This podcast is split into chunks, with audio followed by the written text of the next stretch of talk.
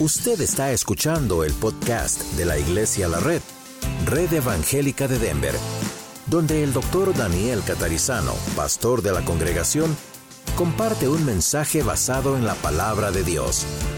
Ahora abra su corazón y permita que en los próximos minutos el Señor le hable y le bendiga. Te damos gracias y pedimos ahora que al leer tu palabra abras nuestro entendimiento, quites toda distracción de nosotros y podamos absorber lo que nos quieres decir como iglesia y también individualmente. Oramos en el nombre de Jesús. Amén. Mateo capítulo 21 al 16, yo voy a leer de la versión Reina Valera 2015, es lo mismo que muchos de ustedes tienen de Reina Valera 60, esta es un poquito más fácil y les puede ayudar mientras leen esa versión también.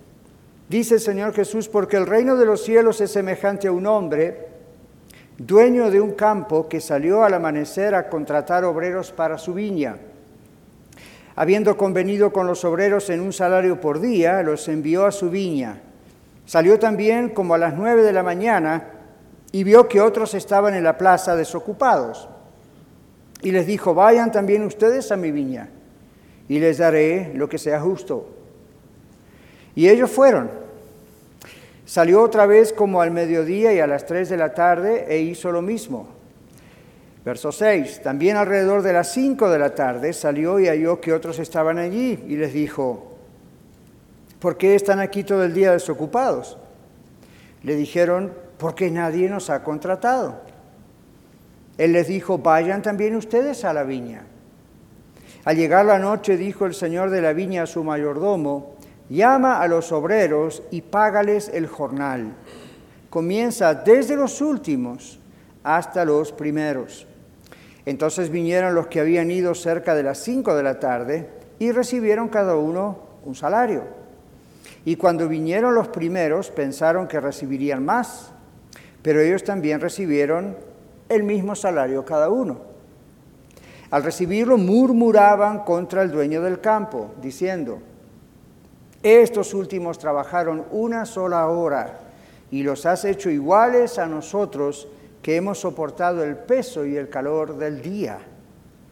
Pero él respondió y dijo a uno de ellos, amigo, no te hago ninguna injusticia. ¿No conviniste conmigo en un salario para el día? Toma lo que es tuyo y vete. Pero quiero darle a este último como a ti ¿No me es lícito hacer lo que quiero con lo mío? ¿O tienes envidia porque soy bueno? Así los últimos serán primero y los primeros últimos. Bueno, continuamos recibiendo el mensaje del Señor por medio de ejemplos, parábolas, para explicarnos cómo es su reino. Y en esta parábola hay tres asuntos que tenemos que ver en el contexto, es decir, en los capítulos anteriores, en qué está ocurriendo en esta escena.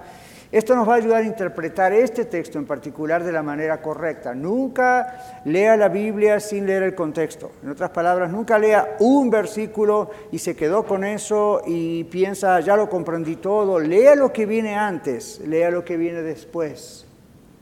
¿Ok?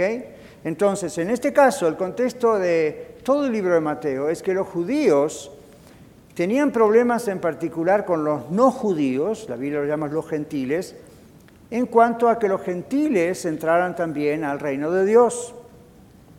En segundo lugar, en el capítulo anterior, que no vamos a leer, pero léalo por favor, en el capítulo 19, aparece el apóstol Pedro preguntando qué recompensa eh, tendrían él y sus compañeros por haber dejado todo para seguir al Señor.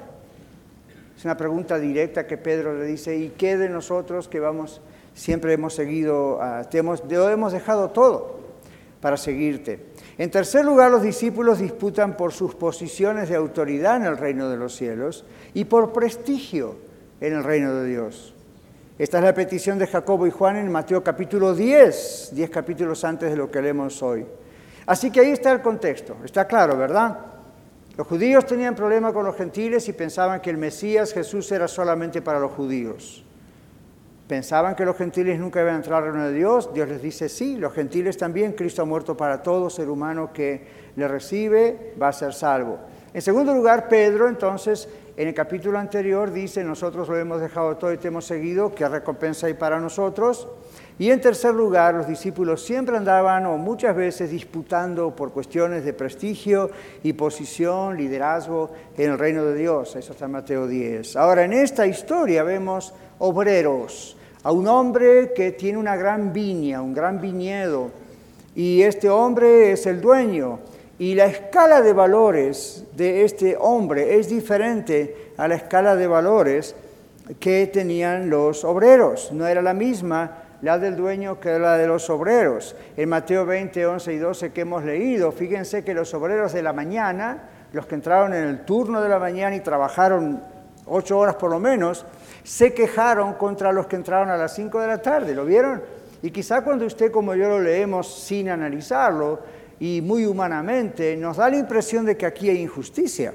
Si usted tiene una compañía o usted es empleado de una compañía, como que no le gustaría tal vez que alguien que acaba de entrar en los últimos horarios del turno, eh, usted se llega a enterar que ese día cobró lo mismo que usted que hace ocho horas. En, la matemática humana parece injusto, pero tengo noticias para ustedes, la matemática divina es diferente de la nuestra. Entonces aquí ellos dicen, nos los has hecho, los de la mañana dicen, no, los has hecho a ellos iguales que a nosotros. ¿Saben que esto es un insulto? Esto es decirle al dueño de la viña, no eres justo. ¿Saben cuál es el problema? El dueño de la viña representa a Dios. Pedro, hablando en nombre de sus compañeros, también refleja una escala de valores diferente ya como cristiano, ¿verdad? Tendría que haberlo pensado de otra manera, pero Pedro dice, nosotros lo hemos dejado todo y ¿qué tendremos? También trata de hacer una diferencia entre nosotros y ellos. Y esto está allí en Mateo capítulo 19. Hay otra parábola que no vamos a leer, pero que muchos de ustedes conocen, la parábola del hijo pródigo. ¿Recuerdan aquella palabra del hijo pródigo? El hijo está, el menor pide la herencia, se va, gasta su dinero completamente con todo lo peor del mundo, viene arrepentido, el padre le hace una fiesta y ahí aparece viniendo del trabajo arduo del campo el hermano mayor y no quiere entrar a la casa enojado, porque ¿cómo es posible? Yo soy el mejor y le hemos hecho una fiesta. Y este es el peor. Y lo recibes como si fuese yo. Esa es la idea atrás. Entonces en Lucas 15, la parábola del hijo pródigo nos enseña que eso es un insulto al padre. Es característico, ¿no? El hermano mayor prácticamente le dice al padre, ¿no ves que este tu hijo menor te ha insultado? Pero él también lo está insultando, poniendo en juicio lo que el padre hace al recibir a uno que se estaba perdiendo. Y el padre le dice al hijo mayor, ¿No ves que este mi hijo muerto era y ha resucitado? Ah, ahora, estas parábolas, ¿saben para qué están? Para que usted y yo nos demos cuenta cómo estamos nosotros y cómo Cristo solamente nos ha salvado. Esta parábola eh, de estos obreros de la viña muestra que el dueño les recordó que ellos tuvieron un acuerdo con el pago. En la versión de ustedes posiblemente dice un denario aproximadamente un equivalente a 20 centavos, 25 centavos de dólar hoy. En aquellos años era un salario diario, muy, muy interesante, muy bueno. Claro, en el cálculo de ellos es, si a los de las 5 de la tarde les dio un denario, nosotros tenemos que... Oh, no, nosotros vamos a ganar mucho más. ¿Cómo es posible que les dio solamente a nosotros lo que les dio a ellos? Se dan cuenta, la escala de valores tenía que ver con buenas obras, tenía que ver con mérito, tenía que ver con esfuerzo. Pero el Señor les está enseñando lo que, ocurre, lo que está ocurriendo atrás. ¿Por qué ocurre eso? Los judíos, recuerden, no amaban a los gentiles. Los gentiles somos los que entramos más tarde en el cálculo, en el plan del reino de Dios. Los mismos apóstoles batallaron bastante con la idea de aceptar a los gentiles. Luego la iglesia primitiva, aún después de Pentecostés, aún después de esa maravillosa expresión sobrenatural en Pentecostés, aún así los judíos batallaron un tiempo como iglesia para aceptar a gente que no era judía. Y algunos quisieron imponerles ritos de las ceremonias judías, como el sábado y la circuncisión y ciertas formas de vestimenta y cosas así, hasta que tuvieron que aprender que esto ya no contaba Pero fue un proceso de varios años para los judíos cristianos inclusive poder superar este problema. Ya no se trataba de un problema de racismo, se trataba de un problema de nosotros fuimos los primeros y vamos a recibir el mismo salario que estos últimos. El Señor está mostrándonos esto. Los judíos aún celan a usted y a mí como gentiles.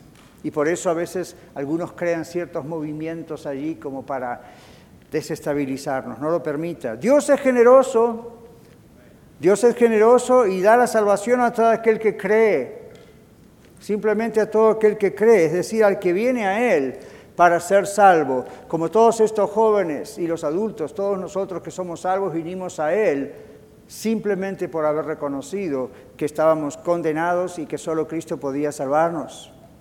No hay mérito personal, es solo por la gracia de Dios. Por eso este mensaje se llama el reino de la gracia que inmerecida de Dios. Esta parábola nos enseña que todo tipo de persona necesita la gracia de Dios para ser salvo, ¿verdad? Todo tipo de persona, niño, adulto, anciano, hombre, mujer, todo tipo de persona. Y nos enseña esta parábola que Dios salva, aunque haya llegado el último momento y recién ahí la persona haya entregado su vida a Cristo. Dios salva a todo tipo de personas, ¿verdad que sí? Desde Adán hasta Abraham, desde Moisés hasta Elías, desde Juan el Bautista hasta María, Pedro, Juan, todos los apóstoles, hasta el ladrón en la cruz, en sus últimos segundos.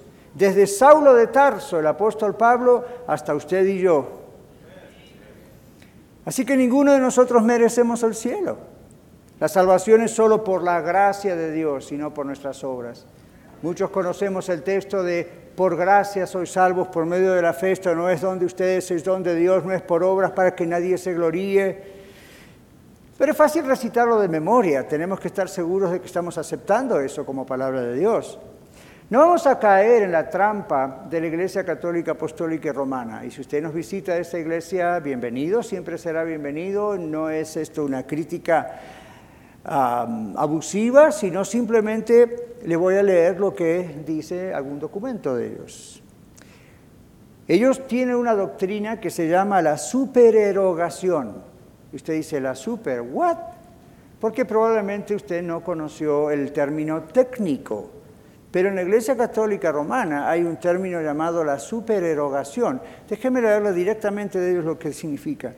Según las enseñanzas clásicas sobre las indulgencias, las obras de supererogación realizadas por todos los santos forman un tesoro con Dios que la iglesia, escuche esto, puede aplicar para eximir a los pecadores arrepentidos de las obras de penitencia que de otro modo se requerirían para lograr la plena reconciliación con la iglesia. Las limosnas y cualquier otra obra de penitencia no pueden salvarnos. La iglesia no salva. Ni la católica, ni la cristiana evangélica, ni la, como usted le quiera llamar, pentecostal, asamblea de Dios. No, solo Cristo salva. ¿Por qué hacemos obras? Porque le amamos. Así que la salvación es solo por la gracia de Dios y no por nuestra obediencia a Dios. Ese es el otro punto. ¿Por qué obedecemos a Dios? Porque somos salvos. Entonces, obedecemos a Dios porque somos salvos y no obedecemos a Dios para ser salvos. ¿Ven la diferencia? Obedecemos a Dios porque somos salvos. No obedecemos a Dios para ser salvos. El Señor Jesucristo en Juan 14, 15 dice estas palabras. Si me amáis, guardad mis mandamientos. Si me amáis, guardad mis mandamientos. Juan 14, 15. Ahora, el sí de esta frase, sí me amáis, no está diciendo que Jesús dudaba de que los discípulos lo amaran. Este texto no implica duda en el original, sino que implica afirmación. Es como si hubiese dicho, porque me amáis, guarden mis mandamientos. Es una característica de la persona que ha nacido de nuevo en Cristo, de la nueva criatura, dice la Biblia. Es una característica el querer obedecer a su Señor, ¿verdad que sí? Por eso yo hice algunas preguntas ahí con los que estaban bautizándose. ¿Te están obligando? ¿Lo estás haciendo porque? ¿Por qué? No, es una decisión porque cuando uno ama al Señor, quiere obedecer al Señor. El Espíritu Santo dentro de uno nos empuja a que queremos obedecer al Señor, no por legalismo, no porque esa es la manera de ser salvos, no, porque somos salvos como nueva creación en Cristo, tenemos una nueva mentalidad, una nueva forma de ser, un nuevo corazón y anhelamos obedecer al Señor. Entonces no dilatamos poniendo excusas el obedecer al Señor. Yo doy gloria a Dios que estos jóvenes no dilataron su decisión de obedecer al Señor. Así que el Señor dijo, porque son hijos míos, van a querer obedecerme. Así que otra vez, somos salvos por su gracia y la gracia de Dios es la que nos da poder para obedecerle. ¿Cierto que a veces es complicado obedecer al Señor? Ya, para mí también. ¿Por qué lo logramos? Por la gracia de Dios. Él es el que nos da el poder adentro para poder obedecer. Así que no caigamos tampoco en la trampa que enseñan algunos grupos religiosos. Algunos grupos religiosos, aún dentro del llamado cristianismo, malinterpretan la obra del Espíritu Santo, la obra de santificación. ¿Y qué enseñan ellos? Bueno, le hacen creer a sus miembros, a los miembros de esas congregaciones, que la obediencia a Dios, la santidad, es obediencia a ciertos rituales religiosos y a ciertos modos de apariencia externa creyendo que esos son el equivalente de la santidad. La obediencia a Dios es un producto de la gracia de Dios. Ninguno de nosotros merece el cielo, ni usted, ni yo, ni nadie en este mundo. No lo merecemos. La salvación es solo por la gracia de Dios. ¿Para quién? Se aplica a aquellos que se arrepienten. Pero también, por último, hay otro aspecto que no podemos dejar de lado en esta parábola. Lo principal es, Dios salva a todos, la gracia es para todos los que se arrepienten, no importa en qué momento de su vida están, o si son judíos o gentiles, o de dónde vienen, no, no, no, la salvación es para todo aquel que cree. Pero hay otro punto aquí que no se puede pasar por alto, y es el servicio. La gracia inmerecida de Dios nos mueve a servirle como incondicionalmente incondicionalmente, sin condiciones. Servimos a Dios porque somos salvos, pero no servimos a Dios para ser salvos. No servimos a Dios para ser más importantes que otras personas. Servimos a Dios porque somos salvos. No vamos a ser considerados más importantes porque hayamos servido más tiempo que otros sufriendo más que otros o aprendiendo más que otros mientras estudiamos y servimos a Dios. No vamos a ser considerados en el cielo más importantes. Yo como pastor no voy a ser considerado en el cielo más importante que usted porque soy el pastor. Esa no es la escala de valores del Señor.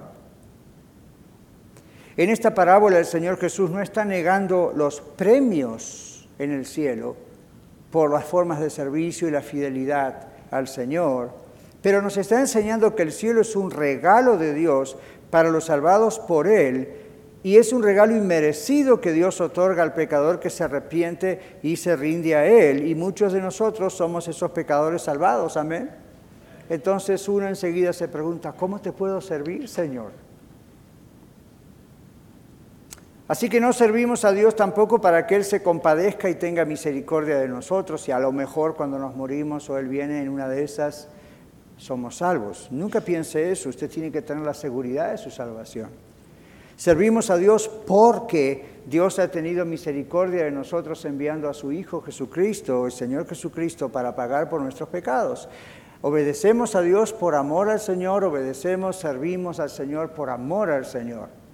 Nada nos obliga a hacerlo, excepto que nuestra naturaleza transformada, convertida a Cristo Jesús, nos impulsa por amor a hacerlo.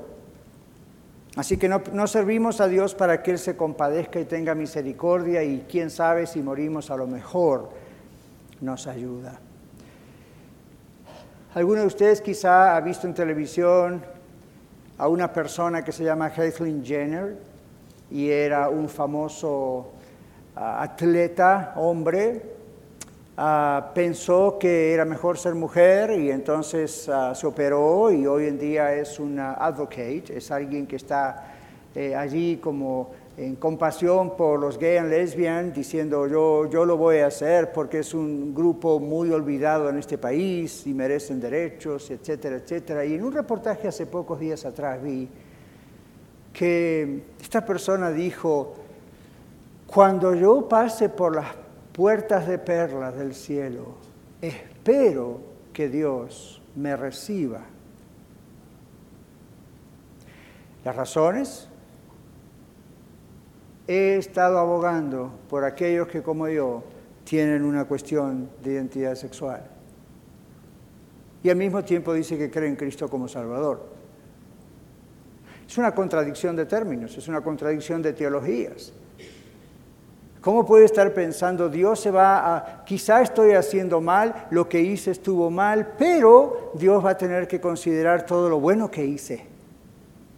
Después de su cirugía, en un comentario, esta persona dijo, ¿qué he hecho de mí mismo? Se dio cuenta. Pero en vez de arrepentirse, pedir perdón al Señor, ser un testimonio de arrepentimiento y seguir adelante, decidió seguir en el camino que escogió. Evidentemente está siendo todavía convencido o con un sentido de culpabilidad, no sé, pero está sintiendo miedo a medida que va envejeciendo. Y entonces hizo esa declaración. Espero que cuando entre por las puertas del cielo Dios me acepte en su reino, porque acabo he hecho mucho por este grupo de gente en particular. ¿Se imaginan? Entonces otros se ganarían la salvación, ¿por qué? Porque descubrieron América. Otros se ganarían la salvación porque inventaron el telescopio, si alguien descubre la vacuna contra el cáncer, Dios le tiene que dar entrada al cielo porque mire lo bueno que hizo por millones de personas para que no mueran por el cáncer. Nadie merece la salvación. Somos salvos por la gracia inmerecida de Dios cuando nos arrepentimos de nuestros pecados.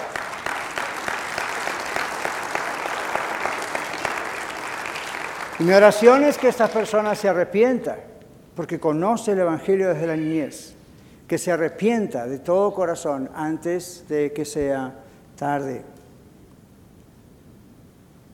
No servimos a Dios para que se compadezca y tenga misericordia de nosotros, servimos a Dios porque ha tenido misericordia de nosotros. Servimos a Dios porque Él nos envió a su Hijo para nosotros. No tratamos de pagarle a Dios nuestro lugarcito en el cielo. El Señor dijo, voy pues a preparar lugar para ustedes. Él va a preparar lugar para nosotros. Nosotros no podemos comprar ese lugar, nosotros no podemos ganar ese lugar, porque el cielo no se puede comprar. Por el contrario, la gracia y el amor de Dios nos mueven para servir a Dios incondicionalmente. ¿Qué significa eso? Donde Él quiera, como Él quiera, para lo que Él quiera, esperando el tiempo que Él quiera. ¿Por qué? Porque Dios nos ha llamado aquí y vamos a servirles sin condiciones y sin preferencias personales.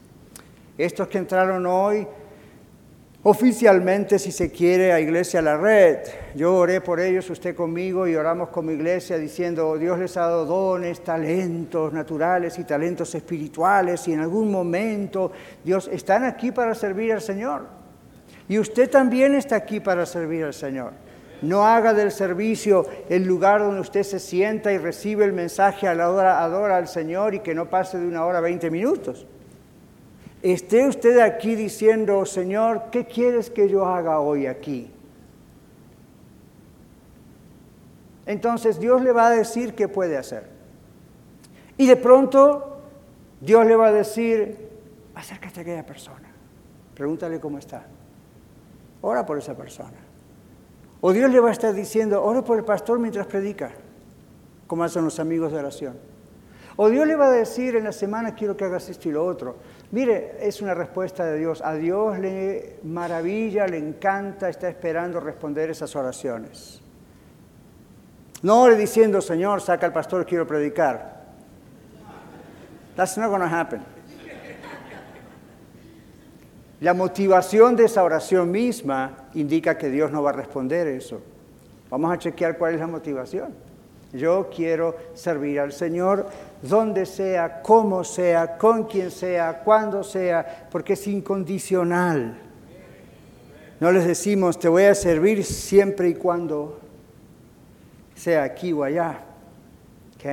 Algunos predicadores a veces en broma dicen, ¿cuántos quieren servir al Señor en Hawái? Amén. ¿Cuántos quieren servir al Señor en Cancún? Amén. El Señor no los llama a ser a ustedes guías de turismo. El Señor los llama a ustedes a servirle. Donde, cómo, cuando sea. Y este lugar está para eso. Estamos abriendo cuatro congregaciones nuevas muy pronto, tal vez después del verano, cuando Dios lo mueva. Hay cuatro grupos preparándose para eso y la primera cosa que les dijimos en el entrenamiento a cada grupo fue justamente esto en otras palabras. Donde quiera el Señor, cuando quiera el Señor, cómo lo quiera hacer el Señor, nosotros solamente vamos a seguir las pisadas del Señor. Porque lo amamos, lo admiramos, lo queremos, lo abrazamos. Nadie nos separará de su amor. ¿Cómo no vamos a servir al Señor? La gracia merecida de Dios nos mueve a servirle por amor y esto es lo que esta parábola está indicando. No importa quién entró primero, quién entró después, que se trabajó al sol y a sombra y los otros apenas a último momento no sufrieron nada. Esa no es la matemática de Dios. Dios quiere salvar a todo aquel que se arrepiente y Dios quiere salvar a todo el que está como estos obreros en el mercado esperando que alguien los tome para trabajar. Y Dios está diciendo, bueno, hay mucha gente que no lo sabe aún, pero que está buscando al Señor y buscando cómo servirle. Y el Señor le dice, la primera cosa que tiene que hacer es decir sí. Y como el apóstol Pablo, siendo aún Saulo de Tarso, dijo, Señor, ¿qué quieres que yo haga? Y el Señor le dijo lo que tenía que hacer. Así que, para concluir, decimos, el cielo no es una recompensa por nuestro servicio a Dios. Alguna que otra vez en broma alguien alrededor del mundo me ha dicho, pastor, seguro que usted va al cielo porque usted sirve al Señor y usted es pastor. El pastorado no salva a nadie. El que salva es el Señor Jesucristo. Yo sirvo al Señor en el pastorado porque Él me llamó a servir al Señor en el pastorado. De otra manera estaría en otra profesión sirviendo al Señor secularmente en otra cosa. Dios me llamó para hacer esto. Y a usted, ¿a qué lo llamó el Señor? Quizá usted dice, yo no sé. Tranquilícese, respire, espere, Dios se lo va a decir. Pero no trate de decir, voy a servir al Señor para ganarme mi lugar en el cielo. Nuestro servicio a Él es recompensado en el cielo, un día será así, pero no llegaremos al cielo por nuestro servicio a Él. Así que, bueno, esto nos ayuda a no compararnos con otros, ¿verdad? Si Jacobo, Juan, Pedro, los obreros de la viña en esta parábola hubiesen captado ese concepto, esa verdad, no iban a tener celos los de la mañana de los que llegaron a la tarde o aún casi a la noche. Bueno, usted y yo no vamos a tener celos cuando captamos esta verdad de Dios. No vamos a tener celos de otros cuando son llamados a servir en alguna tarea en la cual a nosotros nos gustaría servir a Dios. ¿Por qué? Porque Dios no es injusto cuando Dios escoge a unos y a otros para ciertas tareas. Dios no escoge por las mismas razones que usted y yo escogeríamos. ¿Se acuerdan de alguien en el Antiguo Testamento? Cuando Dios tuvo que decir Dios no va por las apariencias, cuando Él escoge a alguien, lo mismo sigue el día de hoy, es de acuerdo a su voluntad. Mis hermanos, el reino de Dios no es una compañía laboral, no es una empresa, Dios no escoge siervos en base a la antigüedad o seniority, como decimos acá en inglés. Dios no escoge siervos por la capacidad intelectual o los dones que Él les dio, o en base a ninguna otra razón, excepto a su soberana y perfecta voluntad.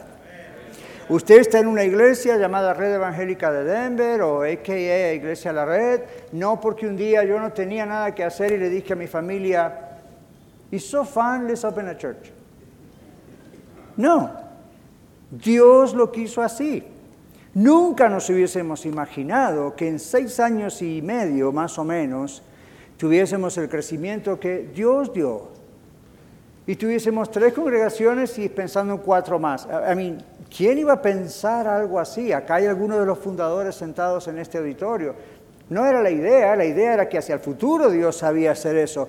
Lo que no sabíamos es que el futuro estaba enfrente de nuestras narices y lo hizo tan rápido.